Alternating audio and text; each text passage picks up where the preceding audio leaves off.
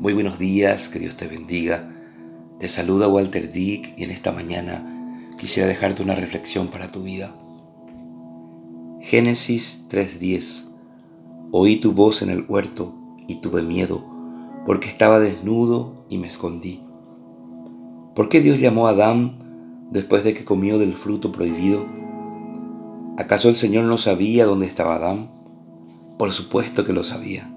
Sin embargo, Adán estaba escondiéndose por el temor y la vergüenza, tal como muchos de nosotros nos retraemos emocional y espiritualmente luego de haber desobedecido al Padre.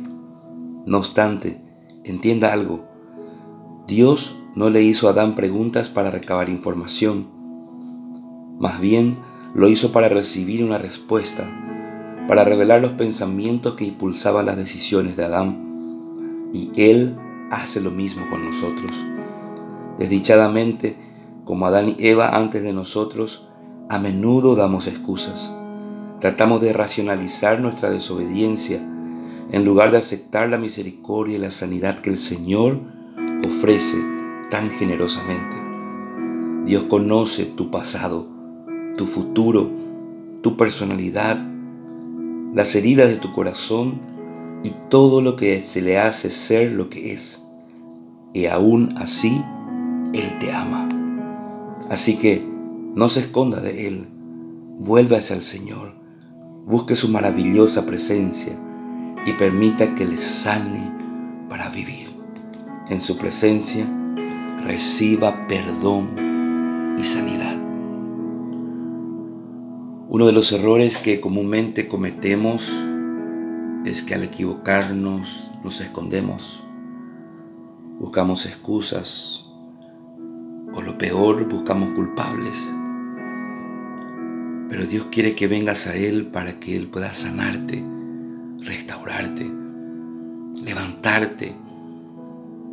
Él no quiere que reconozcas tu falta para que seas humillado, sino para que ese reconocimiento te traiga restauración.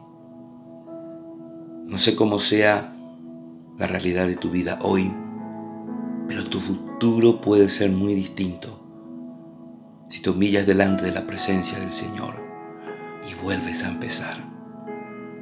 Comienza hoy, en este inicio de semana.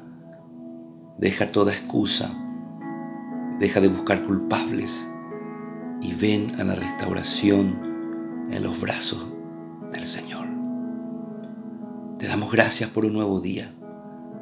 Gracias Dios por esta nueva oportunidad que nos das de empezar, esta nueva oportunidad que nos da Señor de ser restaurados. Ayúdanos. Ayúdanos Dios a confiar en ti. Ayúdanos Dios a desnudar nuestra alma delante de tu presencia, Señor.